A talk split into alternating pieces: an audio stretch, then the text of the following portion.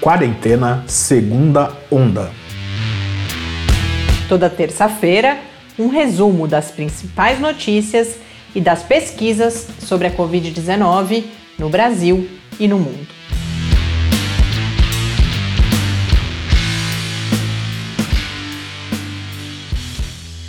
Segunda Onda, semana 17. Quarta-feira, 23 de junho para quem nos ouve no dia da estreia do quarentena desse episódio da segunda onda nos agregadores de podcasts, sábado, para quem nos acompanha na Rádio Fiscar. Quem é ouvinte sistemático deve mais uma vez ter estranhado, é raro eu falar quarta, a gente grava às terças-feiras, mas ontem, em um evento justamente também sobre a pandemia, sobre Covid-19, acabou se alongando mais do que o previsto, a gente não conseguiu gravar. É bom estar com vocês aqui de volta. Eu sou Mariana Peterson. E eu sou Tarcio Fabrício. Quero começar mandando um abraço. A gente tem recebido mensagens muito alvissareiras, as pessoas têm escrito para contar que tomaram a vacina. A gente espera que, que esse volume aumente muito, mas manda um abraço aos vacinados dessa semana, então. Fabrício, lá da Austrália, Thaís, Gladys. Eu e o Tarso, infelizmente, seguimos aguardando. Hoje era o dia que a gente tinha criado a expectativa de estar na fila da vacina. Hum. Aqui no estado de São Paulo, o cronograma previa isso, mas é uma faixa grande de idade. Como a gente é muito jovenzinho, né, Tarso? A gente ficou para o fim dela. Então, muito provavelmente, isso acontecerá somente na semana que vem. A gente espera no próximo episódio vir aqui também dar a notícia para vocês e nossos outros ouvintes já vacinados ou nessa expectativa, compartilhem conosco essa como está sendo essa espera no e-mail o podcast quarentena.gmail.com ou também no Twitter em QuarentenaCast. A gente tem algumas questões que esses ouvintes trouxeram também e que sobre as quais eu conversei com o professor Bernardino. Falo disso já já. A gente grava esse episódio tendo passado pelo triste marco de 500 mil vidas perdidas para a Covid-19 aqui no Brasil esse número se consolidou no último sábado. E como eu venho dizendo, é, apesar dele ser esperado, né, a gente já vinha anunciando isso, a velocidade com que, inclusive agora os casos já já está consolidada a tendência de aumento no número de casos, mas apesar de ser esperado, a gente não pode tratar isso como natural ou inevitável termos chegado nesse momento e estarmos no caminho para sermos em breve é, o país com maior número absoluto de mortes, a gente vai se aproximando dos Estados Unidos e os modelos já mostram que em cerca de dois meses uh, a gente deve ultrapassar os Estados Unidos, onde a pandemia já está relativamente controlada com uma campanha de, de vacinação uh, massiva, né? Isso é, é fruto do que não foi feito e do que foi feito no pior sentido possível pelo governo aqui no Brasil, pelas as diferentes políticas públicas ou inexistentes ou em choque umas com as outras ou intencionalmente deletérias, como é toda a campanha de desinformação, a questão de, de tratamentos sabidamente ineficazes, a, o não planejamento dessa cobertura vacinal, que é uma área em que o Brasil é tão forte. Então, esse é um momento, sem dúvida, de muita tristeza, de luto. E uma tentativa de sempre é, estragar o trabalho que está sendo conduzido da forma que deve ser, né? Por, por exemplo, o discurso contra lockdown, etc., esse tipo de coisa que ao invés de ajudar o que está sendo bem feito, acaba atrapalhando. E, e Portanto, é, além desse luto que eu falava, é um momento de indignação e também que precisamos seguir mobilizados, tanto no sentido do cuidado individual, que sempre é um cuidado coletivo, porque quando a gente evita de adoecer, a gente evita também de ser um vetor da doença, mas essa mobilização para buscar essas transformações que seguem sendo urgentes e necessárias, porque a gente não pode contar na vacina. Vou adiantar aqui, por exemplo, nós temos nesse momento 31% da população brasileira vacinada com a primeira dose apenas. Primeira dose, 31%. Segunda dose, 11,57%. Então, a gente não pode ficar eufórico com a aceleração da vacinação em alguns lugares, como aconteceu aqui em São Paulo, ou com essa impressão de que chega o nosso grupo etário, puxa, agora é, chegou a vacina. Não, não chegou.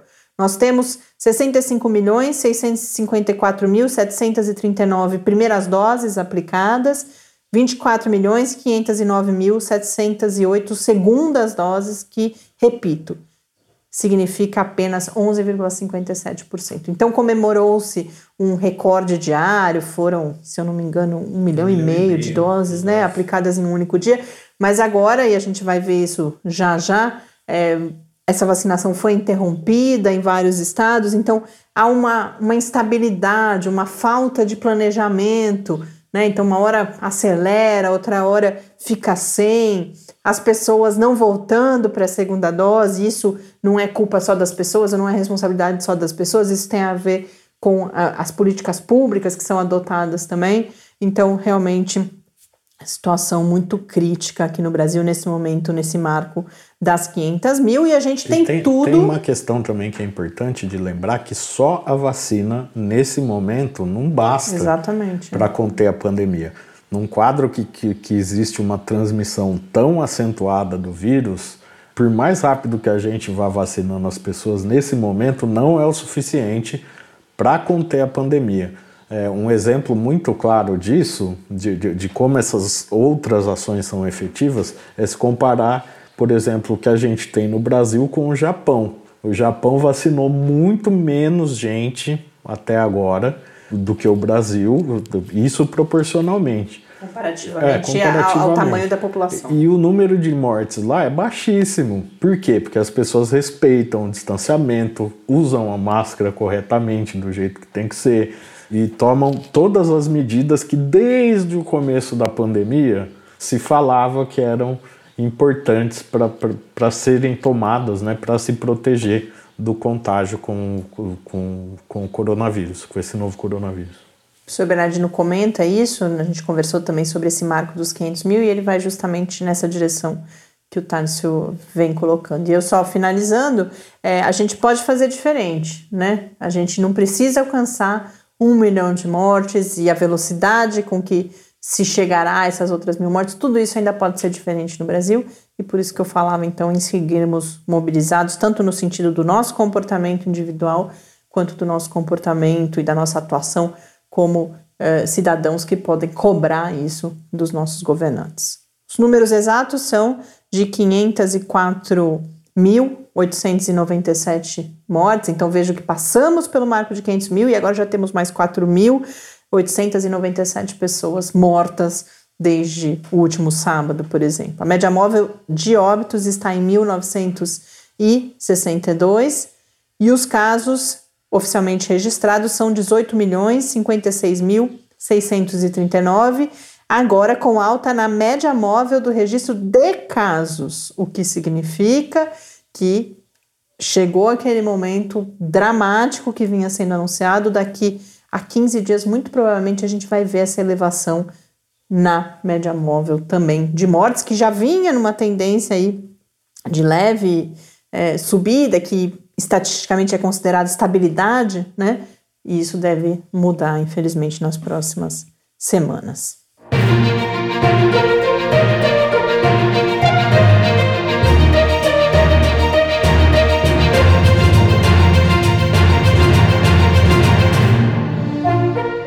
O senhor disse que, tem, que ocorreram intervenções indevidas do governo federal no Rio de Janeiro. Uma delas, salvo melhor juízo, foi a, foi a mudança do comando da Polícia Federal.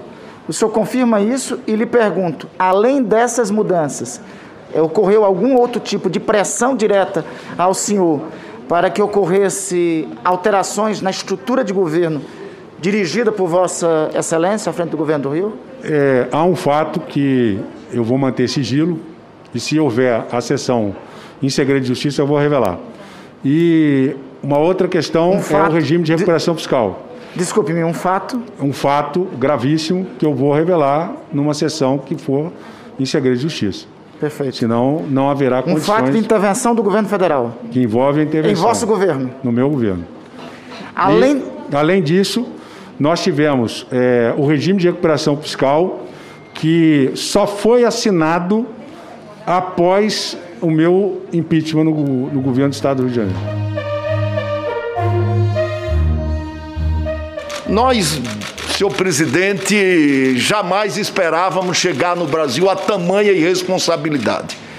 Eu, sinceramente, em função desse escárnio, desse descaso, eu, eu me recuso a fazer hoje, mesmo como relator dessa comissão parlamentar de inquérito, qualquer pergunta aos expoentes aos depoentes, com todo respeito que, que lhes tenha, mas eu me recuso, não dá para continuarmos nessa situação.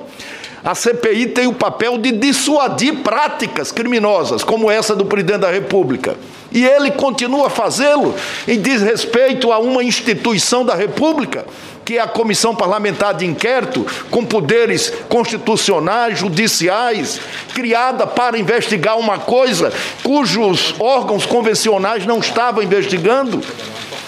Isso não pode continuar. Nós chegaremos sábado, provavelmente, a meio milhão de mortes pela Covid no Brasil. E ainda continuamos a ouvir esse tipo de responsabilidade impunemente. Impunemente. Quer dizer, chega, nós precisamos dar um basta nisso tudo, senhor presidente. Senadores estão de olho nas empresas que mais se beneficiaram das escolhas estratégicas do governo, como o estímulo à disseminação da hidroxicloroquina ou mesmo a pressa para fechar contrato com a fabricante da Covaxin, a vacina indiana.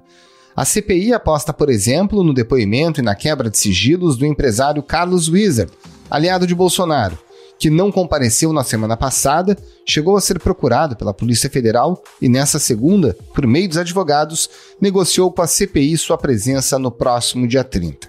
Por hora, o Wizard não aparece como investigado. O presidente Jair Bolsonaro também está fora dessa lista, da mesma forma que os governadores, cuja convocação interessa à bancada governista, mas foi suspensa pela ministra Rosa Weber do Supremo Tribunal Federal.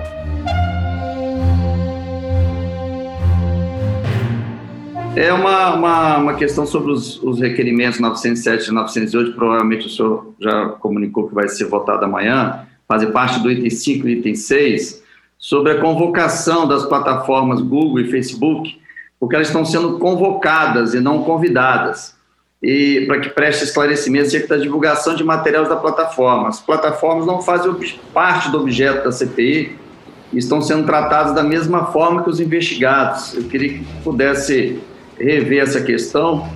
Senador Marcos Duval, eles estão sendo convocados porque são testemunhas dos crimes que estão sendo cometidos na internet. E há de convir, Vossa Excelência, que é, prescrever medicamento via YouTube, Instagram, Twitter, isso é um crime. É um crime, pessoas estão postando foto de coisa.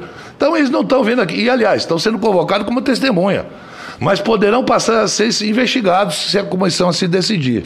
Né? Então é bom eles virem aqui e explicar direitinho que plataforma é essa que permite é. que se numa, numa, numa doença tão difícil, tão dolorida para o Brasil, eles ainda permitam que as suas plataformas fiquem propagando medicamento que não tem nenhum tipo de resultado científico.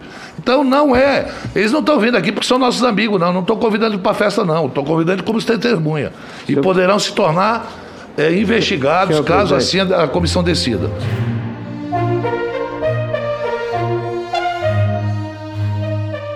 Então, é, hoje em dia é muito difícil fazer uma previsão acurada, tão acurada quanto foi a que nós fizemos lá em março, né, no final de fevereiro, começo de março, que nós chegaríamos a meio milhão de óbitos até julho né, e bateu muito em cima essa previsão. Mas veja bem, nós, em, como nós ouvimos, né, nós multiplicamos por 10 o número de mortos em um ano. Nos últimos quatro meses, nós fomos de 250 para 500 mil óbitos, nós dobramos em quatro meses o número de vítimas. Ou seja, é concebível, se nada for feito junto com a campanha de vacinação no ritmo que ela está, que a gente possa atingir em 2022, em algum momento do começo de 2022, por volta de um milhão de óbitos no Brasil. E nós possamos, nos próximos 60 dias, que eu acho que é a coisa mais assustadora, passar os Estados Unidos e nos transformarmos no país com maior número de óbitos no mundo, né? em, em 60, 90 dias. E mais do que isso, por incrível que pareça, no final de julho, tudo leva a crer que nós vamos chegar a um milhão de mortos por todas as causas no Brasil em sete meses. Quanto antes da pandemia, nós tínhamos 1 milhão e 200 mil óbitos por ano. Ou seja, nós vamos completar 83% dos óbitos uh, esperados anualmente fora da pandemia no Brasil em sete meses, o que é um absurdo completo. Né? Nós fomos, por exemplo, de uma média mensal de 100 mil óbitos por todas as causas antes da pandemia, para, em abril e março, 185 mil óbitos. Nós tivemos um aumento de 85% em, em cada um desses dois meses. Então, as perspectivas, se nós só apostarmos na vacinação e ainda assim uma vacinação que está capengando no, no, no que tange a segunda dose, nós podemos dobrar o número de óbitos nos próximos oito meses no Brasil. E notícia que acaba de chegar: o Brasil recebeu hoje mais de 840 mil doses da Pfizer pelo consórcio COVAX Facility.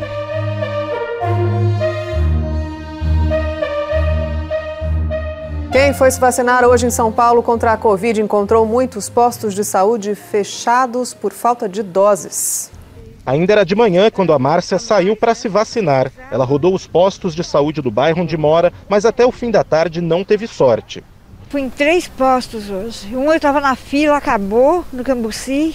Aí depois no Ipiranga também não. E agora eu vim para cá porque o ônibus parou aqui na Vila Mariana e eu desci. O que, que te falaram aqui?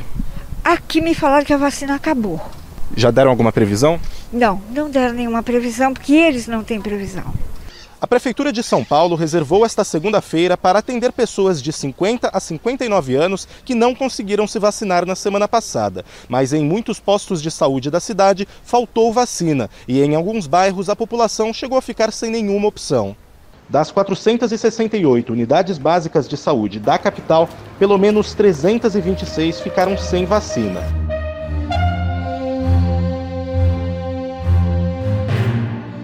A gente vai agora conversar com o Alisson Negrini. Duas capitais tiveram algum tipo de paralisação da imunização durante o fim de semana, não é, Alisson? Alisson vai dizer para a gente quais são essas capitais e quais foram os motivos? É isso, Luciana. As capitais foram Cuiabá, no Mato Grosso, e também Belo Horizonte, em Minas Gerais. Infelizmente, o motivo é o mesmo a falta de vacina ou a quantidade insuficiente para conseguir, seguindo a risca, o calendário de vacinação nessas capitais brasileiras. No caso de Cuiabá, não tem mais estoque da Coronavac para aplicação nas pessoas. Por isso, a capital segue com a primeira dose da Pfizer e a segunda dose da AstraZeneca. No caso de Minas Gerais, a capital decidiu interromper a vacinação de novas pessoas, de novos grupos e somente tem uma quantidade reservada para continuar com a imunização daquelas pessoas que já fazem parte do grupo e já iniciaram o processo de vacinação. As duas capitais devem seguir com essa carência de vacinas agora, nesse início de semana e trabalhando com essa quantidade reduzida de vacinas ou com a falta delas. Bom, de volta aqui é, para a gente falar um pouquinho as atualizações que a gente sempre traz sobre vacinas, né? O andamento da CPI a gente pôde acompanhar nos áudios. Sobre vacinas, eu queria começar falando, fazendo uma manifestação que, se eu não me engano, semana passada eu já trouxe aqui um pouco emocionada porque semana passada eu acho que eu falava da AstraZeneca, que a gente percebia claramente uma narrativa é, contrária à AstraZeneca, à vacina, né, da AstraZeneca, ai, causa efeito colateral, ah, não quero tomar, quero tomar Pfizer, quero tomar isso, quero tomar aquilo. Nesse meio tempo, começou a surgir um outro discurso agora relativo à Coronavac, inclusive no final com declarações não oficiais, mas né, eh, do, do próprio Ministério da Saúde, falando que não ia mais adquirir a Coronavac. E é importante ter clareza de duas questões. Uma é que essas campanhas de desinformação acontecem em meios aí, elas, a gente não sabe muito bem de onde elas partiram. E quando você vê, você tem pessoas, até mesmo, por exemplo, próximas à ciência, defensoras da ciência, fazendo falas que eventualmente reforçam. E tudo isso muitas vezes é, é proposital, não por parte, claro, desses defensores da ciência, mas essa origem, esses grupos que, que promovem essa desinformação, eles estão atentos a essas falas também. Como o Tarso sempre tem dito mais recentemente, eles, essas falas buscam se aproximar do discurso científico, do discurso tido, tido como confiável. Então, há esse movimento de desinformação que a gente precisa ficar atento e não cair. É, eu até falava com o Tarso, é claro, a gente não pode, preciso admitir, às vezes eu acordo e falo, ah, hoje não quero Coronavac, hoje, ah, será que, puxa, queria que na minha vez fosse essa ou aquela tal. E a gente tem que fazer um esforço, um exercício para entender que a gente está, primeiro, todos angustiados, inseguros, preocupados, então a gente é alvo fácil para esse tipo de discurso e sendo bombardeado. Mas aí eu percebo, por exemplo, que cada dia é uma coisa. Uma dia, um dia é um que, uma vacina que causa efeito adverso, no outro dia é a outra que ah, não vai combater variante e tal. E fato é que todas elas seguem tendo um desempenho muito satisfatório.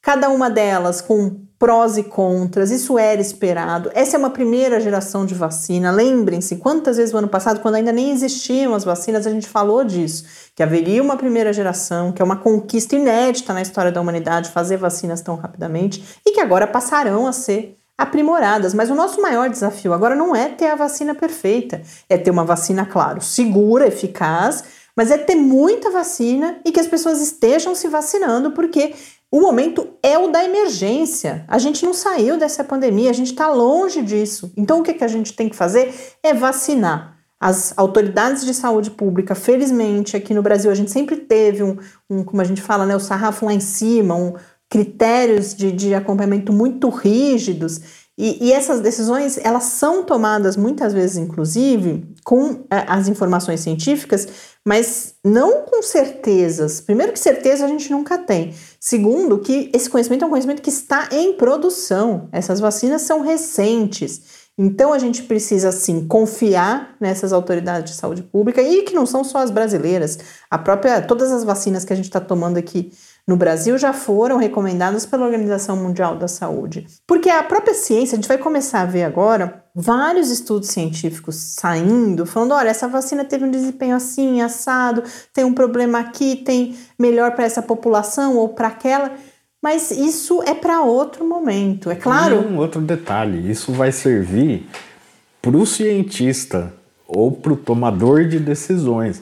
Não é algo que a gente precisa ficar se preocupando muito com esses detalhes, porque em, em, vários momentos esses detalhes não querem dizer nada no final da, da, da cadeia ali, que é na imunização das pessoas, né? São, é, são detalhes técnicos. Tem essa questão que não é científica, é de saúde pública, é, né? E as decisões estão sendo é mais tomadas. Séria, né? É. E não é que a gente não deva se informar, que a gente não pode ter curiosidade, mas é isso. Muitas vezes a gente não consegue interpretar adequadamente essas informações. É um conhecimento, como eu disse, em produção como o Tarso falou, pode ser que isso lá no fim, no, numa vez fora, no custo-benefício, não seja considerado relevante e isso está sendo monitorado. E outra, vivemos uma situação, repito, de excepcionalidade, em que qualquer risco é menor e muito menor, não estamos falando que é um pouco menor, é muito menor do que o risco de contrair a doença, ter essa doença agravada e vir, inclusive,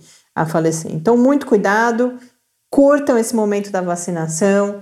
A hora que chegar, a gente vai com um sorriso no rosto, né? Cada um marcando, registrando esse momento, porque é algo pelo que a gente esperou durante muito tempo e que vai é a única coisa, junto, claro, com a máscara, com continuidade do distanciamento nesse momento, que vai fazer diferença nessa trajetória da pandemia aqui no Brasil.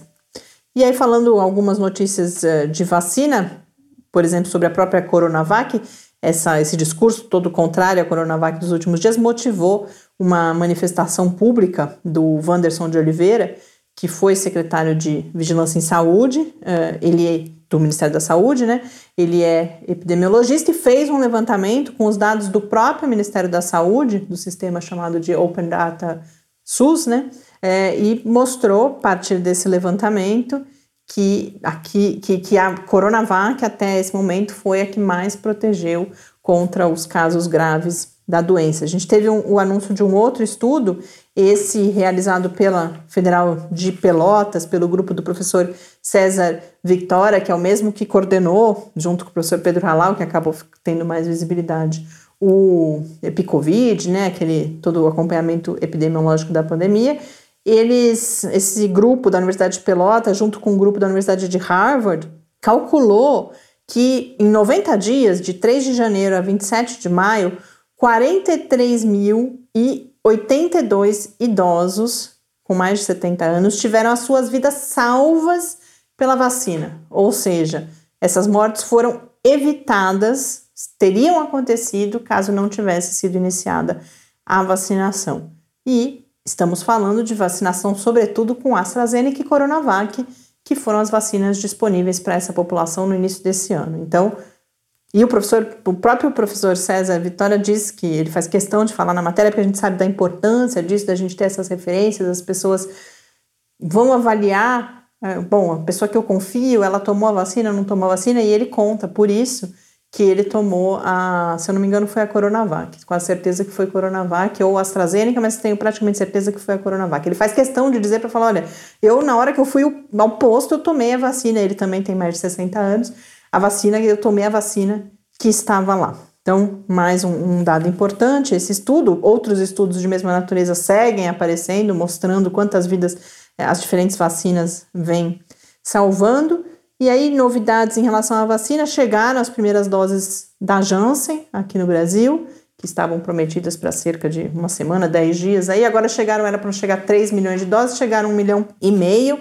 Então, nos próximos dias, para além de AstraZeneca, Coronavac, Pfizer, não estou esquecendo nenhuma, né? São essas três que temos nos postos nesse momento. Passará a, a estar ali disponível a vacina da Janssen, que é o braço de vacinas da Johnson Johnson, lembrando que a Janssen é uma única dose. Eu não sei como está a questão da Sputnik, né? A Anvisa tinha liberado uma Mas é, quantidade é, de doses. As condições são né? tantas que ainda ninguém conseguiu, porque eles precisavam cumprir, tinha mais algumas informações e tal. Até onde eu venho acompanhando, ninguém está sendo vacinado com Sputnik no Brasil ainda. E uma outra novidade é que temos as primeiras vacinas com resultados de fase 3 desenvolvidas aqui na América Latina. Nos últimos dias, a gente teve primeiro o anúncio do estudo com a Soberana 2 cubana, 62% de eficácia, um estudo de fase 3 com 44 mil pessoas, todas elas, se eu não me engano, o estudo foi realizado exclusivamente uh, na ilha de Cuba e eles, a Soberana 2 ela vai dialogar de certa forma, né? eles já estão desenvolvendo a Soberana Plus, que é uma terceira dose. Tem as variantes, né? Para já considerar as variantes na sua própria fabricação. Então, esse foi o primeiro resultado. E aí, depois, a gente teve um anúncio, nada disso ainda é publicação, são anúncios governamentais, mas da, de uma outra vacina, a Abdala, com 92,2% de eficácia. A Abdala ela tem um complicador logístico, que são três doses, ela é uma vacina em três doses, mas 92,2% de eficácia. Então, realmente notícias aí muito alvissareiras vindo de Cuba. A gente aguarda, claro, agora a publicação, a, o debate aí sobre esses resultados iniciais. Bom, eu além de falar de vacinas, ainda nesse primeiro bloco, antes da gente chamar o professor Bernardino, vou falar um pouquinho da variante de variantes, da variante Delta mais especificamente, e dos estudos de vigilância genômica.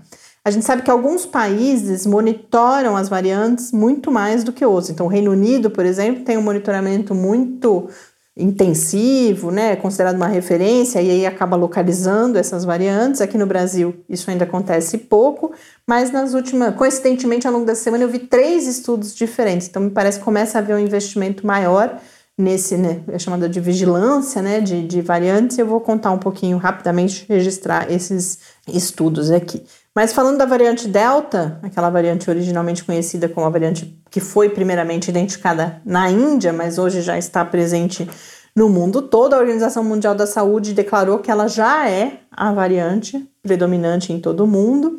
E é curioso, a gente vai ver nos estudos de vigilância aqui no Brasil, que aqui no Brasil ela ainda não é. A gente tem P1 muito mais é, disseminada. P1 é gama, se eu não me engano. Agora, P1 é a variante originalmente identificada aqui no Brasil, né, em, em Manaus. Então, esse é mais um fator, me parece, essa é a minha avaliação, eu não, sinceramente não li nada sobre isso, que é um, um elemento de preocupação, porque Delta é muito mais transmissível, eu já falo sobre isso, e ela ainda não está disseminada, ou não estava no momento em que esses estudos foram feitos aqui no Brasil. Então, pode agravar ainda mais um quadro que já é bastante complicado. Falando de transmissibilidade, a gente teve um estudo publicado numa plataforma que é a da Eurosurveillance, né, que é de, de vigilância, que mostrou a variante alfa, aquela originalmente identificada no Reino Unido, com a sua transmissibilidade aumentada em 29% em relação às variantes originais. Beta, que é originalmente identificada na África do Sul, 25%. Gama, que é a nossa P1, 38%. E Delta, 97%. Isso foi feito com base em estimativas do chamado R, né, que é o, o fator de, de, transmissão. Eu vi muitos outros estudos, não estudos, mas declarações falando, ah, os, os cientistas estimam em 60% a mais a delta. O único número tão alto foi esse da Eurosurveillance, mas mesmo 60% é algo muito significativo. É, felizmente, as vacinas até agora. Então, elas são mais transmissíveis, elas aumentam a chance de descontrole da pandemia, mas felizmente as, todas as vacinas até agora, com alguma queda de eficácia, mas se mantendo aí em índices ainda bastante elevados de proteção, inclusive é, contra essas variantes.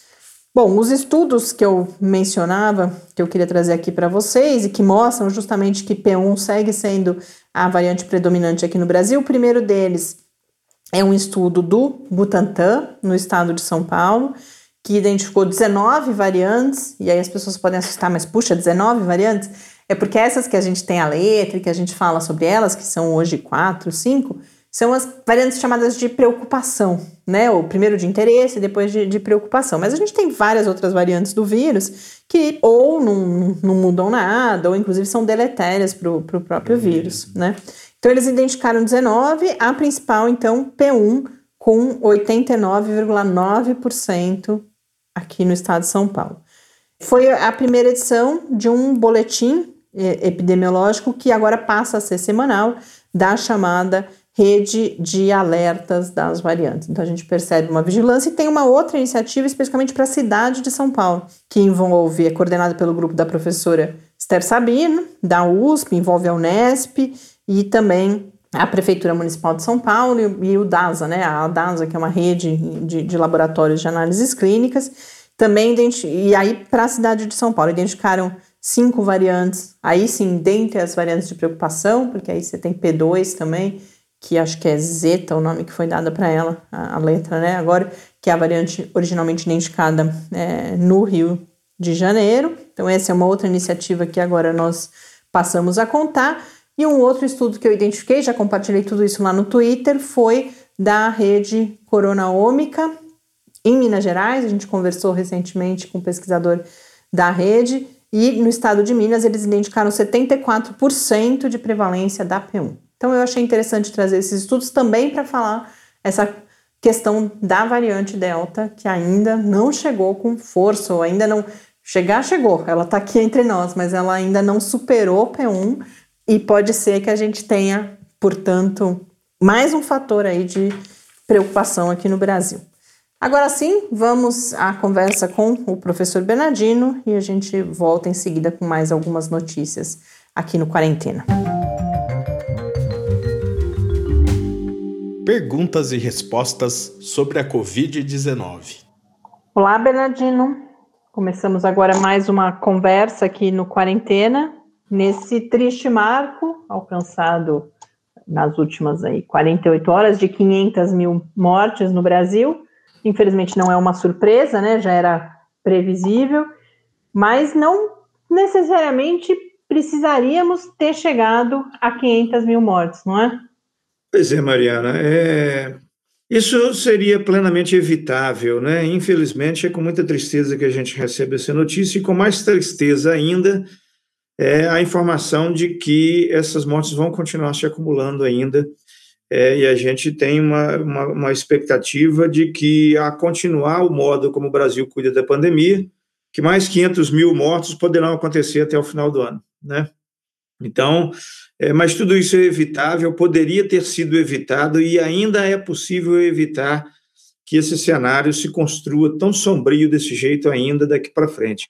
Então, é, nós precisamos, de novo, né, insistir naquelas medidas de vigilância epidemiológica, insistir nas medidas de distanciamento social, de apoio à sociedade para a realização das medidas de lockdown e isolamento social, né, e, e mostra o seguinte: hoje o Brasil, ou ele faz um lockdown junto com as outras medidas, ou ele vai ter muita dificuldade de evitar ou até de reduzir essas mortes é, ao longo do tempo. Obviamente com o próprio tempo, tudo isso vai se arrefecer, né?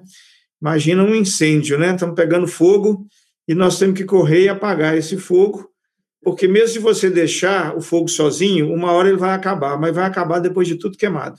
E nós não podemos fazer isso. O que está acontecendo hoje no Brasil é que o incêndio está correndo à solta, sem nenhuma medida para conter e queimando é à vontade tudo que encontra pela frente.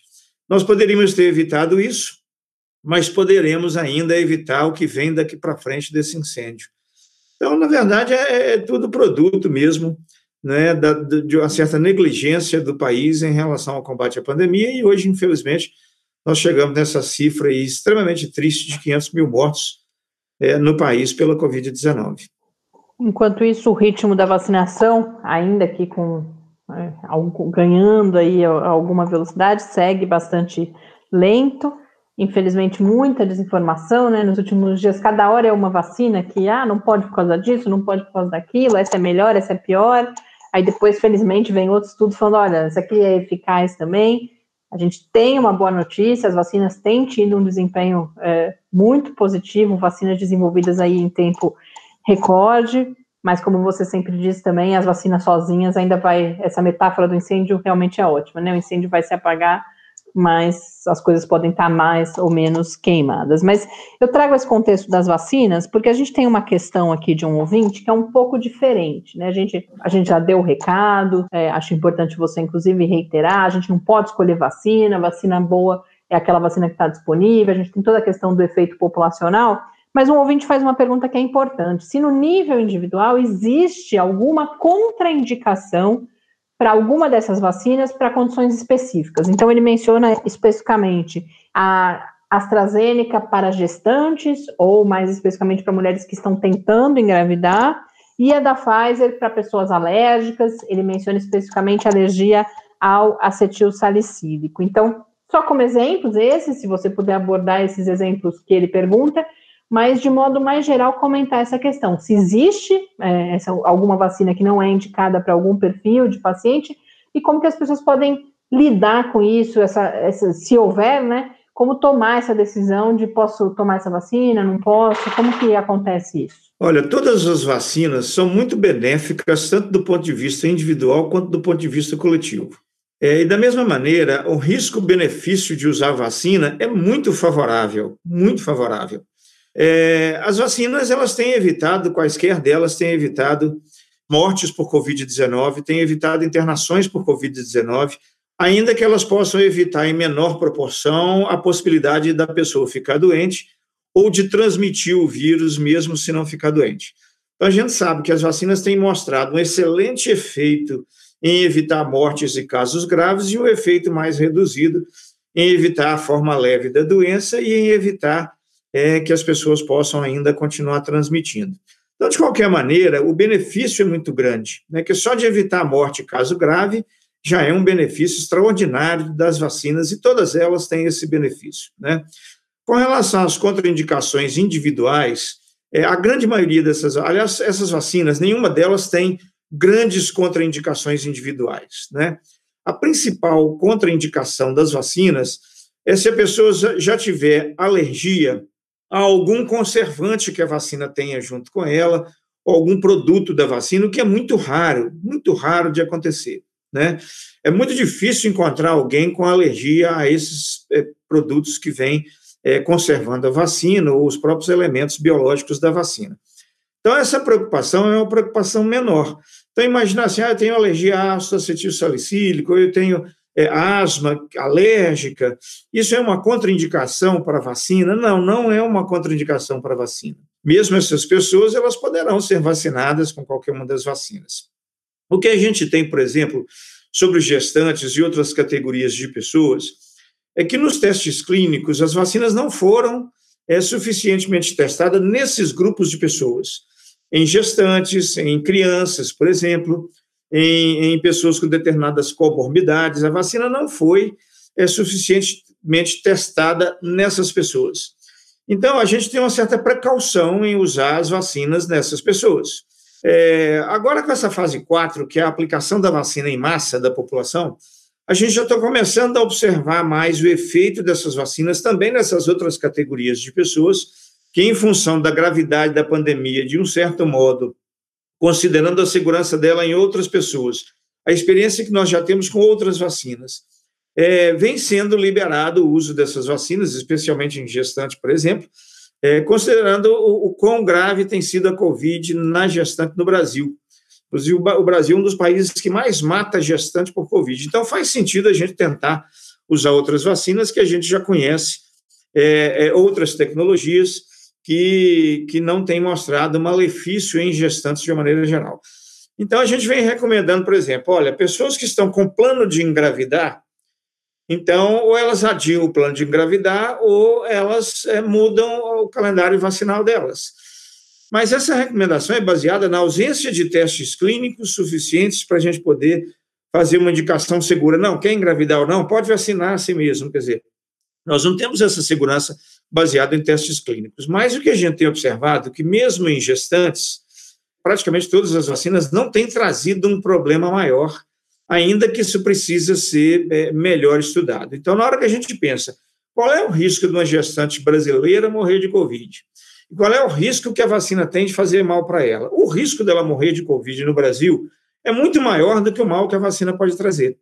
Então, a gente vem recomendando é, a vacinação de gestantes, considerando esse risco-benefício.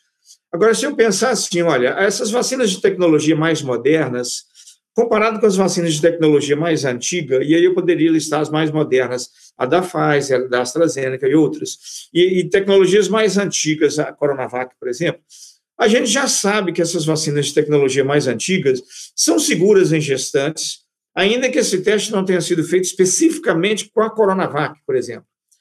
Né? E que as vacinas de tecnologia mais, moderna, nós temos menos experiência com o uso dela em gestantes.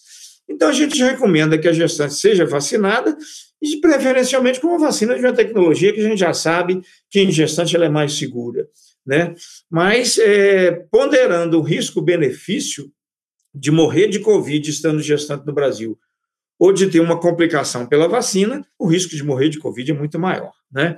Então, a gente tem feito essas ponderações é na tentativa de oferecer as, as, as vacinas para categorias em que as vacinas não foram amplamente testadas em testes clínicos, mas que agora elas já estão mostrando, já, já estão surgindo testes novos é, com essas categorias de pessoas, testes clínicos com vacina, e também já está surgindo a experiência de vacinação dessas pessoas nessa fase 4 agora de aplicação da vacina, que nos tem oferecido uma margem de segurança é, de uso dessas vacinas maior do que seria o risco delas terem Covid, é, de modo que a gente tem recomendado é, que a gestante tenha acesso às vacinas, obviamente, se ela puder ter acesso a uma vacina de uma tecnologia mais antiga e jamais conhecida, é, mais a gente tem condição de oferecer um argumento a favor da segurança, mas nós estamos tentando é, vacinar, inclusive gestantes, com as vacinas disponíveis, é, considerando o perfil de risco-benefício e de segurança conhecido até agora dessas vacinas. Essa noção de risco, a gente não está muito acostumado a lidar com isso, e a gente precisa se familiarizar mesmo, porque as pessoas podem ler, por exemplo, eu estava vendo uh, agora há pouco uma notícia, alguns países a AstraZeneca sendo aplicada somente em pessoas acima de 60 anos, mas o cenário determina isso, é o que você está falando, essas decisões elas são tomadas com base no, no, risco, e o risco de contrair Covid e vir a morrer é muito maior. Esse risco, mesmo aqueles efeitos adversos que algumas vacinas têm apresentado, já era esperado que apresentassem, inclusive, são, são, embora eles acabem se amplificando, as notícias, claro, vão falar isso que é a novidade, né? Porque que a vacina funciona, felizmente a gente já sabe, já está vendo. Então aí a novidade, eventualmente, é um ou outro efeito adverso. Aí isso aparece na notícia, as pessoas falam, puxa, tá vendo? Olha, tem risco, outro país disse que não é para vacinar, mas a gente essas decisões elas são necessariamente tomadas com base no cenário da pandemia. E nesse momento é importante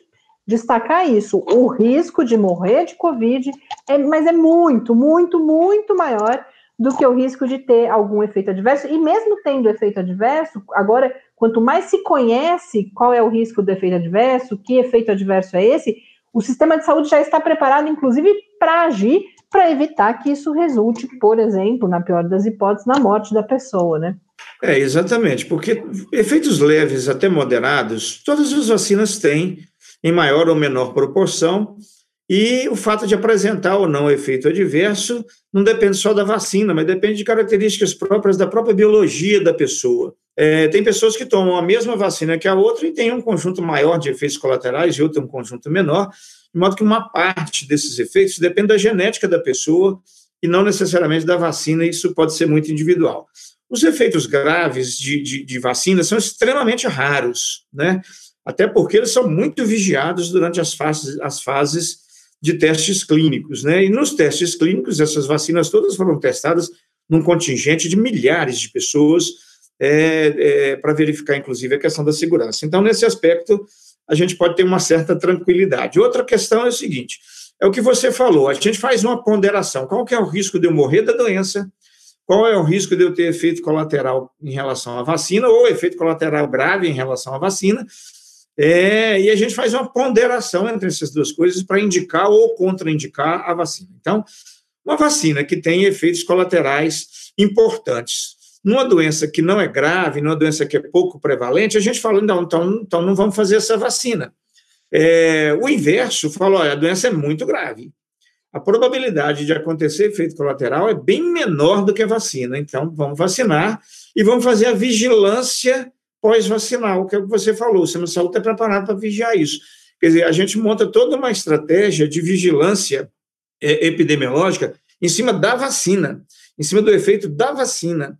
Né? Esse tipo de vigilância, que é a vigilância pós-vacinal, a vigilância de efeitos adversos, a vacinação, é, a gente chama de farmacovigilância, elas estão de olho na ocorrência de algum efeito, tanto para cuidar da pessoa, quanto para poder estudar esse efeito é, com vistas a, a anunciar: olha, tem mais esse perfil aqui de morbidade da vacina que é raro. Apareceu agora depois de 20 milhões de vacinas dadas.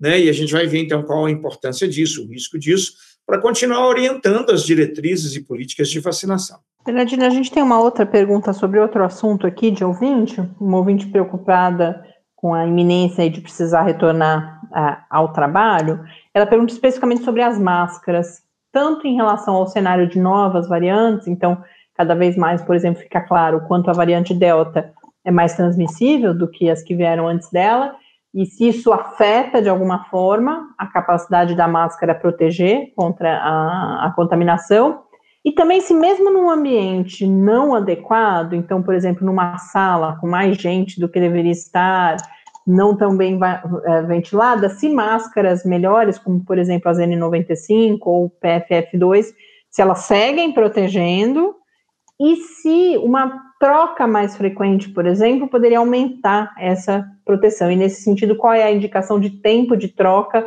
das diferentes máscaras? E a pergunta específica é sobre N95. Pois é, a, as máscaras é, contra a Covid-19, elas têm o objetivo de evitar que partículas, gotículas é, é, contendo o vírus que vem da fala ou da respiração de uma pessoa alcancem as vias respiratórias da outra pessoa. Então, o objetivo da máscara é fazer uma barreira mecânica mesmo, né, é, contra a transmissão dessas gotículas de saliva e de ar contaminadas com o vírus da Covid entre uma pessoa e outra. Então, vários fatores poderão influenciar na eficiência das máscaras. As máscaras PFF2 e N95 são as máscaras com maior potencial de proteção. Né? Elas conseguem é, barrar essas gotículas, né? Em torno de 95%, às vezes até 98%, dependendo da qualidade do ajuste da máscara, do uso da máscara e, coisas desse tipo. Então, da própria carga viral, né, quantidade de vírus dispersos no ar ou naquelas gotículas, isso também pode influenciar é, a eficiência da máscara, a eficácia da máscara em, em proteger. Então, a própria máscara em si, a, a característica do material e de como esse material funciona, influencia nisso, mas também a carga viral no ambiente também pode influenciar. O uso correto da máscara também pode influenciar. Então, tem vários fatores. Nós temos que associar todos esses fatores para dizer o quanto a máscara vai ser eficiente ou não, porque a eficiência dela vai depender desse conjunto de fatores. Então, em primeiro lugar, nós teríamos a N95 e a máscara é, PFF2, em segundo lugar, nós teríamos a máscara de polipropileno, que é a máscara TNT, feita em três camadas, é, e uma das camadas é uma camada filtrante, que é a mais interna, e com o clipe nasal. Então, veja bem, num ambiente fechado, o risco de transmissão aumenta, e esse risco de transmissão compete com a eficácia da máscara. Então, eu tenho que, além de usar máscara, procurar ficar num ambiente aberto, ventilado, com poucas pessoas, para eu é, agregando junto à máscara outros fatores de proteção e não querer usar a máscara como único e exclusivo fator de proteção, porque a, a pressão excessiva do vírus sobre a máscara poderá diminuir a eficácia da máscara.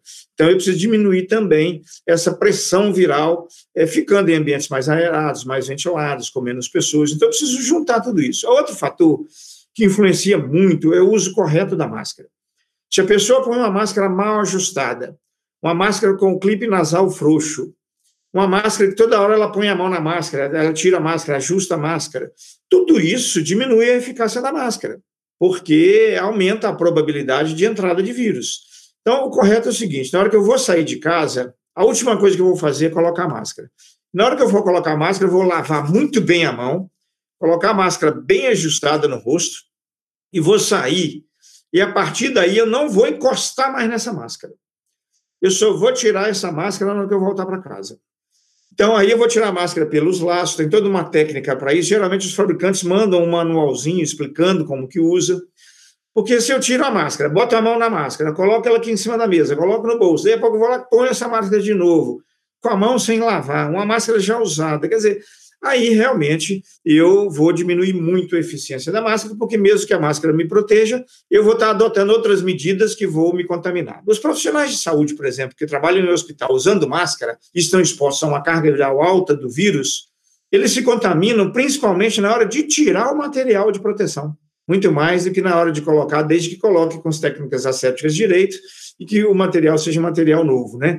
Então eu retirei uma máscara N95 e eu devo usar essa máscara aí aproximadamente por oito horas contínuas ou oito horas intermitentemente, mas aí se for intermitente, na hora que eu tirar a máscara, eu tenho que lavar a mão, tirar a máscara pelos laços, sem encostar na máscara, colocar essa máscara num, num recipiente fechado, limpo, e deixar ela ali pelo menos três, quatro dias, para depois usar ela de novo, se for uma máscara PFF2 ou N95. Se for a máscara de polipropileno, é descartável, e eu posso usar no máximo por quatro horas. Se eu espirrar ou tossir, eu tenho que trocar. Então, aí, tirei a máscara de polipropileno TNT, joga no lixo do banheiro. E não vou usar ela de novo. São máscaras descartáveis. Então, tem várias questões que vão influenciar nisso. Né? Então, as, em ordem de qualidade protetora. Então, é isso. N95 ou PFF2 tem a mesma qualidade. Em segundo lugar, as máscaras de TNT ou polipropileno em três camadas, com o clipe nasal e uma camada filtrante. É, outra máscara a gente não tem recomendado mais o uso. Mesmo essas máscaras caseiras de tecido, é, se for usar, três camadas, de preferência com um clipe nasal, né, os cuidados de conservação todos adequados. Mas hoje, com essas cepas mais transmissíveis e essa taxa de transmissão mais alta, a gente tem dado preferências para PFF2 N95 ou de polipropileno, como eu falei, e com todos esses outros cuidados em torno do uso da máscara, para que a gente possa ter é, eficiência máscara, máxima da máscara, e essa eficiência máxima só vai ser alcançada se também as outras medidas de proteção forem tomadas juntas. Mas sobre a, a, pergunta específica do tempo da N95, é essa recomendação que você dá, que ela pode ser usada por mais tempo e é melhor que não fique substituindo. É claro que oito horas é difícil, né? Porque as pessoas uhum. vão se alimentar ou tomar algum líquido, mas, por exemplo, se vai dar uma aula, né? Ficar ali numa atividade didática, pode ficar a atividade inteira com ela, porque mais importante do que trocar é reduzir esse momento da substituição em que você destaca que, que essa contaminação pode acontecer, né? Exatamente, exatamente. É, se, se eu puder reduzir as trocas, melhor ainda. Para reduzir as trocas, eu preciso seguir corretamente o tempo de uso de cada máscara de acordo com a orientação do fabricante.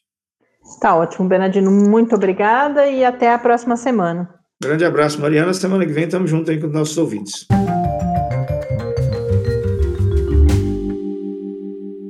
Bom, vamos agora para o bloco final aqui do quarentena. Eu ia falar de Covid prolongada hoje, mas quem já está prolongado um pouco é o próprio episódio, então a gente volta. Com isso eu posso buscar mais informações, inclusive, mas vou falar rapidamente de alguns estudos sobre reinfecção e boas notícias de tratamento que a gente tem. Então, reinfecção, a notícia é boa também. A gente teve o resultado de um grande estudo realizado pela Autoridade de Saúde Pública do Reino Unido sobre reinfecção e eles chegaram a um risco muito baixo. Chegaram em 4 milhões de, de casos, em 15.893 reinfecções possíveis, 478 prováveis e apenas 53 confirmadas. O que, que é isso de possível? Provável depende se você sequenciou ou não, tem uma série de critérios. Isso dá apenas 0,4% uh, 4 milhões de pessoas que foram infectadas, né? Dessas, apenas 15.893 tiveram possíveis reinfecções. Então, isso seria apenas 0,4%. A gente tem outros estudos, então, um mais antigo, que eu lembro que a gente comentou aqui, foi feito na Lombardia, região da Itália, que foi muito afetada pela pandemia e por isso era favorável buscar esses casos de reinfecção ali. Eles chegaram em 0,3%, então uma porcentagem muito parecida. Nos Estados Unidos, recentemente, a gente teve um outro estudo divulgado com 1%, então um pouco mais elevado, mas ainda assim bastante baixo. E nesse conjunto de matérias, quando eu pus lá no Twitter, eu comentei também uma outra da Nature, que vai mostrar que muito provavelmente quem é, teve Covid tem anticorpos para a vida. Isso não significa que esses anticorpos vão evitar uma nova infecção ou inclusive o agravamento. Mas o que é importante é que para além dos níveis de anticorpos no sangue, eles detectaram células produtoras desses anticorpos específicos na medula de pacientes que tiveram Covid-19. Então, essa é uma, uma, é como uma ferramenta que fica ali quietinha um os arquivo, níveis né? caem, é, mas se você precisar, a sua medula volta a produzir esses anticorpos. Então, esses estudos de anticorpos todos têm trazido boas notícias. Enfim, nada garante que não há reinfecção, que com o tempo, e aí com o tempo estou falando tempo para a população mundial, né? Essa pandemia tem aí 15, 16 meses que a gente vai descobrindo que esses níveis vão caindo mais, mas não vai ser uma coisa drástica, cada vez mais esses estudos mostram. Agora, Assim, em termos populacionais, essa é uma boa notícia, em termos de possibilidade de contenção da pandemia, mas lembrem-se que individualmente o risco, apesar de baixo, segue existindo. Então, nesse momento no Brasil, com essa taxa de transmissão comunitária, ter tido Covid ou estar vacinado não é passaporte para deixar de seguir os cuidados. É sim, claro, motivo de alegria, motivo de se sentir um pouco menos angustiado, mas não de sair passeando na rua sem máscara, abraçando e beijando as pessoas, por mais que a gente queira tanto fazer isso, e espero que a gente possa fazer isso em breve. E rapidinho, duas novas boas notícias de tratamentos. O Recovery, aquele grande estudo né, de, de terapias para a Covid-19, realizado é, pelo Reino Unido, trouxe dados de 20% de redução no número de mortes para pacientes tratados com os anticorpos monoclonais, o coquetel de anticorpos monoclonais da Regeneron. Agora, é um medicamento para uso em casos muito específicos. Esses pacientes desse estudo eram pacientes graves e com a resposta imune muito pobre. Então, eles a chance de morrer nesse grupo era muito grande, porque eles não estavam ali combatendo o vírus. E aí, os anticorpos monoclonais vão lá e permitem que 20% desses pacientes sejam salvos pelo uso dessa terapêutica. São seis vidas salvas a cada 100 pacientes. Porém, o custo de um tratamento desse é muito alto. Na matéria que eu vi, estima-se em cerca de mil a duas mil libras, o que é cerca de 7 mil reais, no limite mais baixo, né? Então não é. E essa matéria comenta, inclusive, que esse é um fator de desigualdade, né? Países pobres terão muita dificuldade, países e pacientes pobres terão muita dificuldade de adotar esse tipo de tratamento. Mas não deixa de ser, claro, uma alternativa. E um outro resultado, é, aí está o maior potencial, foi de um estudo realizado aqui no Brasil com o tofacitinib, que é um daqueles é, remédios para artrite, né, doenças é, dessa natureza, reposicionados para tratamento da Covid-19. É um remédio fabricado pela Pfizer e que os resultados publicados no New England Journal of Medicine mostraram uma redução de 37% na morte de pacientes internados com Covid-19 com quadro de pneumonia associada à Covid. Ele é um medicamento que tem um efeito, sobretudo, na nossa resposta inflamatória, a famosa, famosa tempestade de citocinas, mas não é um medicamento autorizado nesse momento para uso fora dos estudos clínicos. Então, agora deve-se iniciar todo um processo de registro e de pedido de autorização em vários países, possivelmente aqui no Brasil também, para o uso desse medicamento, mas no ambiente hospitalar e em condições é, bastante controladas. Eram essas as notícias que eu queria trazer para vocês aqui hoje. Desejo que todos estejam cada vez mais, todos sem diferença, né? Até você que é jovenzinho, 18 anos, que estiver nos ouvindo, todos nós vamos. E a gente deseja que todos estejam cada vez mais se aproximando, porque isso significa que aí sim a gente vai ter o controle da pandemia aqui no país. Mas a gente que está pertinho, a gente espera voltar vacinada aqui na semana que vem e escrevam pra gente, contem como é que tá esse momento da pandemia aí para vocês nessa nossa espera da vacina. Um grande abraço e até a semana que vem. Até a semana que vem. Fique em casa. Quarentena é uma realização do Laboratório Aberto de Interatividade para a Disseminação do Conhecimento Científico e Tecnológico, o LAB da UFSCar, e do Centro de Desenvolvimento de Materiais Funcionais, CDMF. E conta com o apoio da Fundação de Amparo à Pesquisa do Estado de São Paulo. Pauta, produção e apresentação: Mariana Pezzo e Tárcio Fabrício. Arte e design de Henrique Mateus. Desenvolvimento web, Eduardo Martins. Edição de áudio, Lucas Stefanuto.